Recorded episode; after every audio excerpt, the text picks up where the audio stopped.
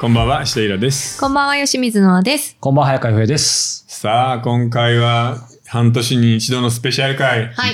また来ましたね。やります。 えーっとですね、19日、えー今日から1週間後にですね、発表される、はいえー直木賞の予想をバッチリやろうと思います。ねえ、ね今回このラインナップ。で、二人にもまたいつもみたいに読んでもらったんだよね。そうですねはい。おとらじといえば直木賞。何回やってんだろう ?7 回ぐらいね結構やってますよねだって4年目だかやってるら、最初の時が直木賞から始まる。1、2、3、4、5、6、7回目ですよ。 7回目か。そんなやってん過だ。去恐ろしい6な回、過去6回多分4勝1分け1敗ぐらいじゃないですか。4連勝ぐらいでその後ね、ちょっとねそ。うまさかの。うん、外れてたあかあ、らそうね。か、はいそうか。で、えーっと、今回の候補はですね、光のとこにいてね、一応みちさん。う。うんん。みちおさん44歳でデビューして、あ、もう、BL で割れすごい若くしてデビューしてるんで、もう15年目そなうんだね。か。通算でいくと結はい構。。えっ、と、本は文春で、直木賞の候補は2回目。はい。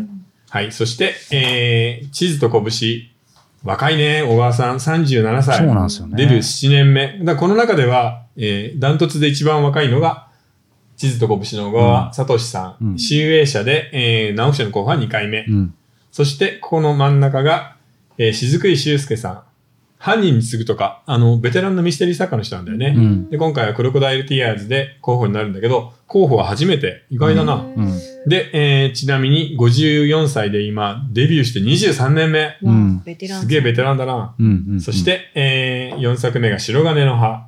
千早茜さん。えー本は新潮社で、候補はこれが3回目だから、千早さんが一あ番、ーあの、候補になってる回数がそ多ういですね。えー今43歳で、えーデビューして14年目。うん。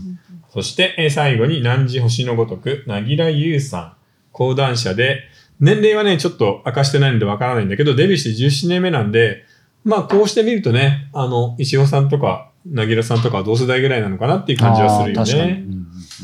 で、今回話題になってるのは、ここの2つですね。うんうんうんこの2人、一穂さんとなぎらさんが、うんうん。あの、ボーイズラブ、BL 小説出身っていうね。そうですね。う。うんんうんでも、なんか最近あの、BL 小説出身で、一般文芸とか純文学とかにバンバン来てるから、あの、うん今の日本みたいじゃないうん今の日本。そう、日本代表がさ、うんプレミアリーグとかうね、ん。 なるほど。リーガスパルニオレに変わバンバンわれねていくじゃない、そうですね。才能を排出するうん。中心のところに BL がいるんだよなっていう感じがし確まかすね。にそうですね。うんで、そういう点で言うと、えー BL、BL で、地図と拳、小川さんが SF なんだよね、そうです出身が。ね。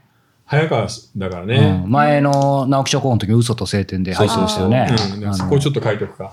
えー、ここが BL でで、ここが SF でで、ここも BL でっていううん雫くさんはミステリーだから、と。うん。前、MY ですね。うん白金の葉、彼女がやっぱり一番普通のあの、うんエンタメ小説してるのは小説スバルだから。。そうですそうね。一応時代小説になるのかそなう、。小スバへーん出で身とい今う。回うはん時代小説を書かれてるんですね。今回これれ初の時代小説うね。んいやーでもこうして見るとなんかあの傾向というかやっぱり女性作家が強いんだなって感じがするよね、うん前回全員女性だそっうたでじゃすないね。そうだ。で今回ここ2人男性入ってるけど、ねなんかこの辺はやっぱり強いんだなという感じはするね、うんあれ今気づいたんですけど、う僕、光のとこにいてると地図とうん拳、白金の葉しか読んでないんですけど、後の二つも長編だった長長編編じゃあ今回全部長編ですそう今ねあ回確か短に編集がないのいつもなんだかんだ一編ぐらい入ってましたよね。そうだね、うん連作とか短編が入ってるもんなんだけど今回は長編だうんうんね、うんうんななんかでもこの2本さ BL 出身っていうだけじゃなくトーンもちょっと似てたよね不まあ幸な男のうん子、不幸な男と不幸な女が出会って、付き合うんだけど、あれこれやってまた不幸になるみたいな感 じ。なんか僕とナーさん手分けして読んだんでね、うんそれぞれ分かれちゃったんですけど、そうスタッフの K 君はね、両うん両方読んで、やっぱり真っ先に僕にうんトーンも似てるって。似てる。へうなんかね、言ってま文し章がどっちも繊細で、うん細かい心の動きみたいなの書くのは達者なんだよーね。たやっぱりそこは BL そう出身みたいな。そこは得意なんだけど、なんか物語全体の大きなこう、ストーリーのうねりとか枠組みみたいなのが、ちょっと厳しいかなっていう感じがしたかな、うん僕うは。んうんだうんうんうんうんから今回、この中で圧倒的に物量で攻めてくるのはこれなんですよ。 これ、正面からじゃ分かすごい上から撮んないと分かんないかもしれびっくりしちゃった。こわれね、すごいっすね600ページ超えで、あ。あのー世界文学が好きな人だったない。ら、うん100年の孤独なんだよね。ガルシア・マルキス。そう、だから小川さん、マルケスみたいに、分厚あさ。る町ができて、その街が消え去るまでを大河小説みたいに書きたかったっていう意図があある。ーだからなんていうのかな、全体小説というか、コンセプチュアルな文学というか、うんそういう意味では一番野心的なのはこれだと思います。うん小説でこんだけ分厚いの、うんてか上下巻にしてもいくらですよね、これね。そうだね。だから僕の今回の感じだと、これが一番野心的で、うん2番目に野心的なのがこれなんだよね。うん。あ、白金。へーそう。白金は今まで時代小説を書いてなかったうん。千早さんが初めて取り組んだものなんで、うん全く新しいジャンルじゃない。そうですね。で、これもものすごい対策のコンセプトだから、うんこの2本がそういう感じかな。うんうんで、あとは、クロコダイルティアーズはもう、雫井さんのミステリーの、まあ本流のところだし、うんこの BL 出身の2人のものに関しても、男女の恋愛と、まあこれ女性同士なんだけど、うんあの、割と恋愛ものの、こう、うねりの起伏のある展開っていう点では一緒なんだよね。うんうんうん昔はは男同士だったのがこっちは女同士になりここは、えー普通の異性愛になったっていう感じかな、うんうん出版社もね文春集英社文春新潮講談社とうんうん大手で綺麗に分かれているという確かに。ううんんまあ文春がちょっと2冊で多いけど ね、うんどうだったでも読んでみて今回はそうですね。なんか僕としては、やっぱり小川さんの世界観がもともと嘘と晴天の時すごい好きだったんで、うん地図と拳がやっぱり楽しみに読んでたんですけど、とにかく長いので、そうなんだよめちゃくちゃ面白いんですけど、ちょっと途中正直読む のに、うんあの、なんかマラソンしてもしても終わんないみたいなそ感うじ僕もね、は実はね、今回この5冊の中で、一番自分の好みなのは、地図と拳なので、うん一番最後に取っといたの。うん、すとっとげえきも、楽としみっとにしてきもしたんですね。そうはい。これで楽しく読めるぜって思ったんだけど、600ページは本当に終わんなくて。昨日まで読んでましたからね。そう。昨日ずっと読んでたから、なかなか長いなってのを思ったね。うんうんうんなるほどなで、小川さんはさ、前の本が、うんそのゲームの王国っていうんだけど、それがカンボジアの大虐殺が背景にあるのあ、よ。前の前のですね。そうんそれがすごく面白かったんで、そのカンボジアのあのはちゃめちゃな感じが出てくるかなと思ったらう、んちゃんと中国ではちゃめちゃな話が出てくるんだようね。んう孫ん悟空っていう謎の、もうそっから名前からいいですそよう、ね。ヒーローみたいなやつも出てくるしう。んうんあ舞台が中国そうそうそう、なんですね満州ね満州うんうんまあでも面白いよね。歴史小説じゃないんですよね。空想入っあーこれはもう、うんあのー架空戦記物じゃないけど、架空歴史改変物って言っていいんじゃない、んそうでほすよぼねリアルな世界だけど、この街はもう全く、うん小川さんが想像力だけで作ったものだから。うんうんだからいい意味でなんかその戦争小説の重さみたいな個人的にあんまか感じなかったですそね。うだねのね、うんあの設定としては使ってるけど。あとやっぱり小川さんがさ、東大出たっていうのもあって、うんインテリの優秀なエリートがそうですねおしゃべりするシーン多くまなあい、実際そ、もうなんか東大罰みたいな人がいっぱいいますもんね。へーうん、これね、あの、はっきり言って小川さんに良くない ところだった。これ愛を込めてね。はい頭の良さを握で、光のところにいてねは、うんあの、まあ、シスターフードっていうけど、これ、まあ、レズビアンの小説なんだよね。そうですうね。ん、心の中では本当に好きなんだけど別の男と結婚している、うん幼なじみの2人っていうのが、うんいろんな人生の波風があった中でどうなるかっていうのが話なんだけど、BL をねレズビアンに振ったっていうのもちょっと面白うかんったね、うんうんあそうですね。逆ですもんね。うんうんそうだねそんな感じだったかな一応さんねあれあったよね短編集の一応さん、えっとスモールワールスモズールワールズ。はい。スモールワールズは僕大好きだったので、うんうんあれと比べることになるんだけどどうだった僕はでもそのある意味スモールアズルのえ延長線でやっぱりその読みやすさうん文体とかと、あと今回もですけどやっぱりなんだかんだその家族というのがうんね一つ焦点にあるのでなんかそれをアップデートさせた印象があるんですけど、うんなんか個人的には最初正直じょ女性2人の話だから、うんなんかあんまり没入感ないかなと思ったんですけどなんかその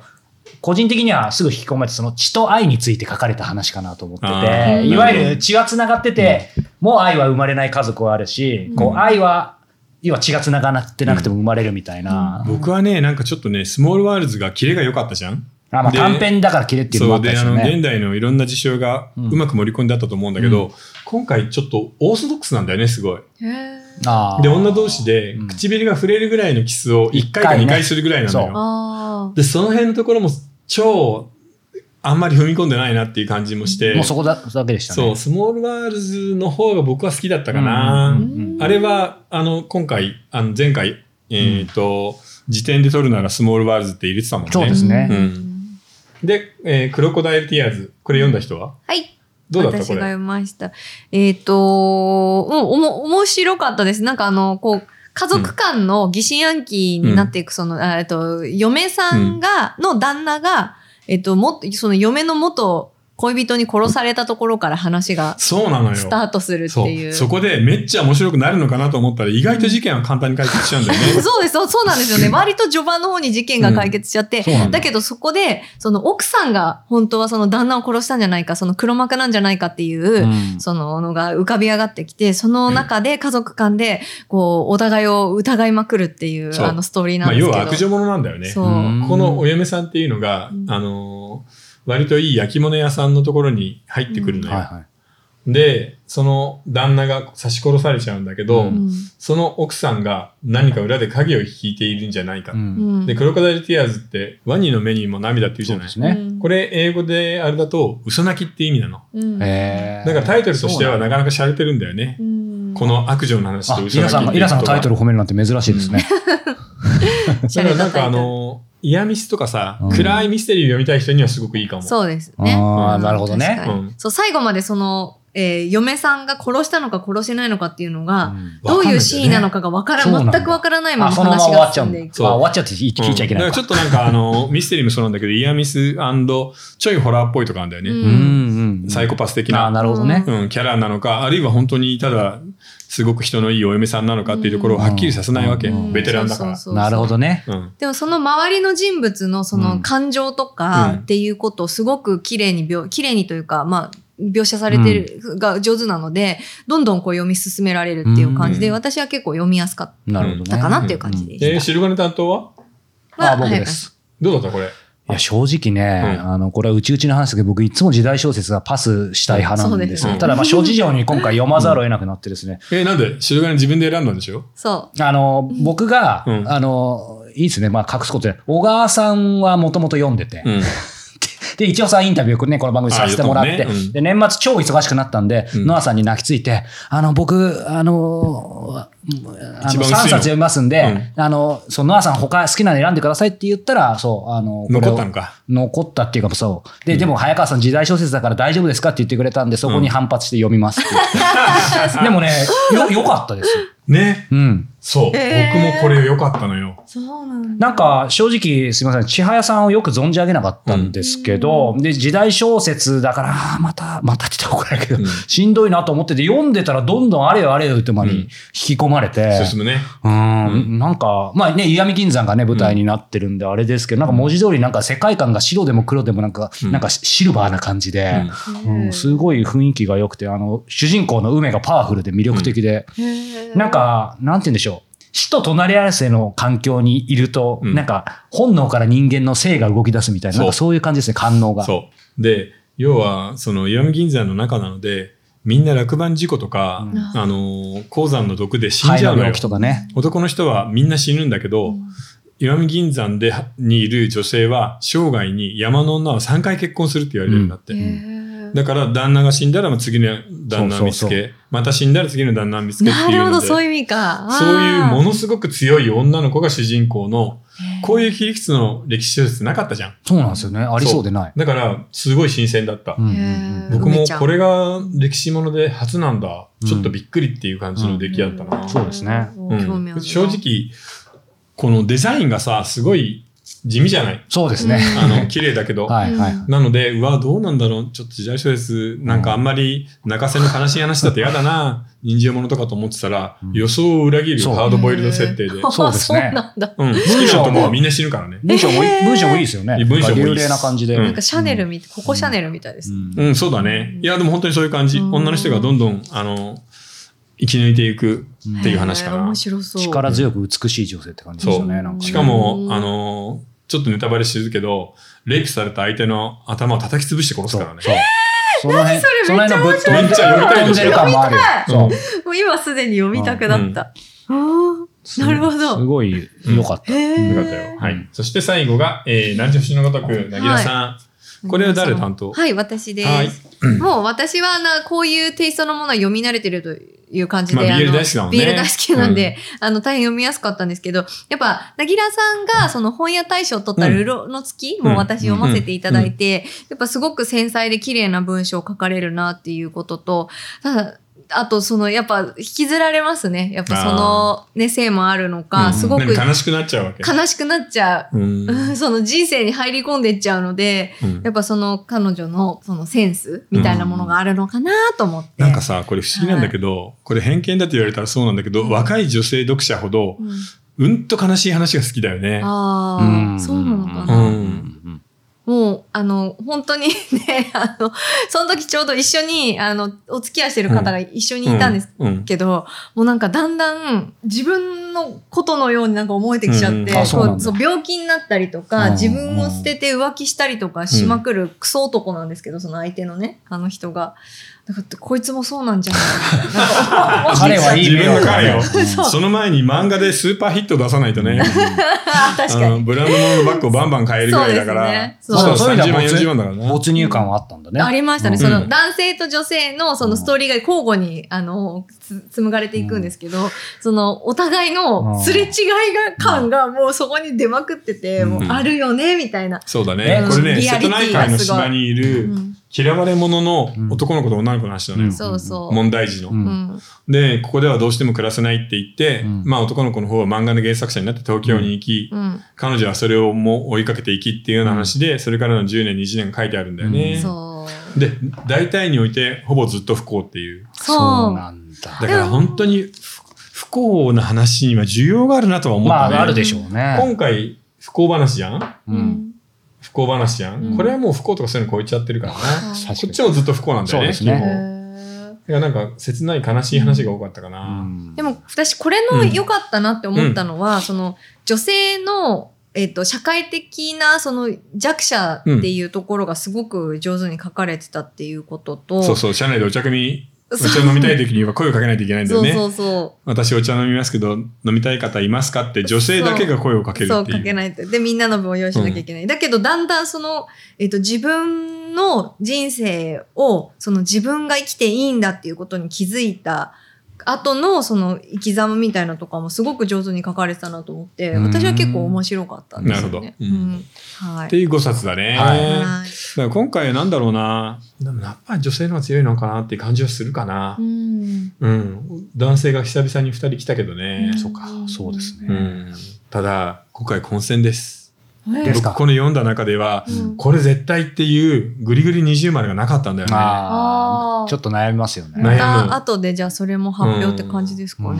気になるな。いや、でも直木賞はやっぱりちょっと楽しみだね。ううんん。年に2回ぐらいこうやってさ、4、5そうですね冊候補選んでみんなで読んで楽しめるって本当にいい賞だと思う。本当いやもうあでりがたいですすねよ。ねうでんそれ盛り上がる。それこそ今回どうどうでもいいああのぼ僕の話ですけどなんか直木賞のノミネートが何が入るかみたいなのがちょっと分かるようになってきましたね。ああ、なるずほっど。とこうイラさんうとんね例えば大川さんとか、うんまあ、一穂さんとうか、んなんかそうなんか面白いですねそれをウォッチして1年を過ごすっていうのは。そうだへねー。うん。話題になった本ってちょっと入るもんね。そうですよね。うんあの、同志もそうだったうし、んテスカともね。そうですねんさあ、ということで、本編でね、これからいよいよ予想も入っていくんですが、その前に、えーご感想、ご質問、はいお願いします。じゃあお便りからいきたいと思います。はい20代の女性からいただいています。えーこんにちは、大人の放課後ラジオはメンバーも皆さん素敵ですし、毎回新しい発見があって飽きません。みんな褒めまえー過去の回を繰り返し拝見拝聴しても、噛めば噛むほど味が出てくるガムのように、どんどん面白さがにじみ出ています。最近なんか褒め殺し褒め殺しですね。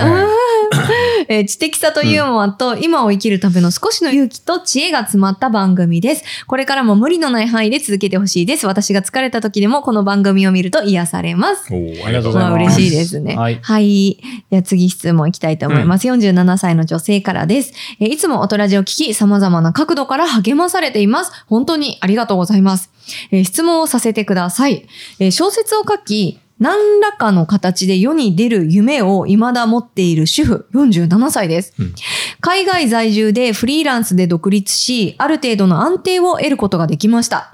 子育ても経済もようやく落ち着いた今、ここで挑戦しなければ、いつやるとは思いつつ、今目の前の私を待ってくれている仕事を断って、うん結局何にもならないかもしれないえー執筆に自分の時間を費やすことが断行できず、悩んでいます。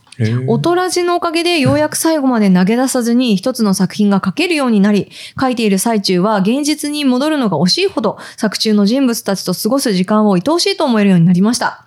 大変失礼な質問ですが、えーイラさんでも書いていて不安になったり、この小説を書くこと自体に何の意味があるのだろうと、えーいった考えに襲われることありますかそういう時はどうやってその不安を突破されていますかまた、洋平さんや野谷さんが創作される時、どういうふうに実益とのバランスを取られていますかいい質問です。ご意見を聞かせていただけるとありがたいです。ということで。これね、うんここで書いている5人もみんな同じように思ってる。これで本当に大丈夫なのとか不安になる。うんそう。か。これで面白いのっていうのは誰でも思うので、そこはもうなくならないので、うんうん逆にあの、ストッパーをかけた方がいいです。ストッパ要するに自分で果てしなく疑ったり、果てしなく不安になったりするとあ、ーぐるぐる堂々巡りで、どこにも行かないのに気分だけ落ちていくでしょ。うんうんそうなると書けなくなっちゃうから、うん不安なのは誰でも当たり前。だからある程度考えて、欠点とかを洗い出したら、もうそこで考えないっていうー。あースイッチを入れるの。考えない努力うん大。事。そう。気分転換でもいいし、そうかうん実際に本当にストッパーをかけて、もう一切これから所属とか考えないっていう時間を作らないと。うんそうか。じゃあ、え、早川さんもじゃあそしたらなんかそういった対策みたいなのされこてれるんはですかもう今まさにですよそうでねす。まあね僕ずっとやってきて、もういっつも、ま、まさにですよね。年末とかね。まさに結構な実益の仕事が 入ってきてるけど、本あーのここの章を突破しなきゃいけないみたいなのだから、で、僕はシンプルですね。だからもう先に、ちょっとハウツーになっちゃいますけど、もう本当に午前中は全部原稿を書く時間っていう何があっても、うん。もうやる。なるほど。うん、で、午後に実益の仕事をやるっていうふうにもう決めてます。なるほど。で、それをうんもう99%崩さないようにしないと、うんもうこの方と同じで、そうだねどんどん離れてっちゃうから。そう、洋平くんは今初めての本を準備しているところなんです。もう言っちゃいましたからね。うん。頑は張んないとい、ね。はいそう。だからすっごいわかる。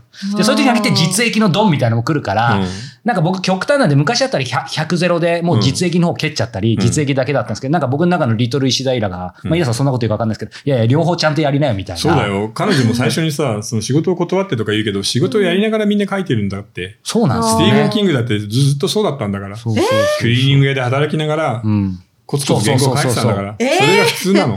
そうなんそうだ。で意外。意外とそういう人多いですよね多い。いっぱい著いる名な人でも。そう。うそう。ノアさんはどうですか私はでも書くっていうことがそんなにないんで。でもその創作クリエイティブなっていう意味では、前もなんかこういうテーマの話年末した気がする確けかどに、しました途ね。中で LINE 見ないみたいな。ああ、ですよね。そうそう。だから私はなんか、いろんな不安事があると、そのことに、今に集中できなくなっちゃうので、なんか、そういう時は先に不安なこと潰してから向かうっていう風な形に。でも全部潰しきれないとそうそそれが次々全部やなっちゃうんってでる。そうなんですよ。だから、そう、なかなかこう、気持ちを、だからそこに入れられないっていうのが今の、目下の、あれですね、悩み。いすごや、この彼女と一緒だね。そうですね、本当に。だからすごいよくわうん。そかりまうす。でも逆に言うとさ、こうやって創作してすごい楽しいっていうのを一回味わうと、うん、うんなかなか味を占めてやめられないから、それはしめしめなんじゃないそう、そうなんコツコツやってれば形になっていくしさ、うんだからなんか投げ捨てないのがいいなって思うね、うんあと考えすぎないのも本当に大事、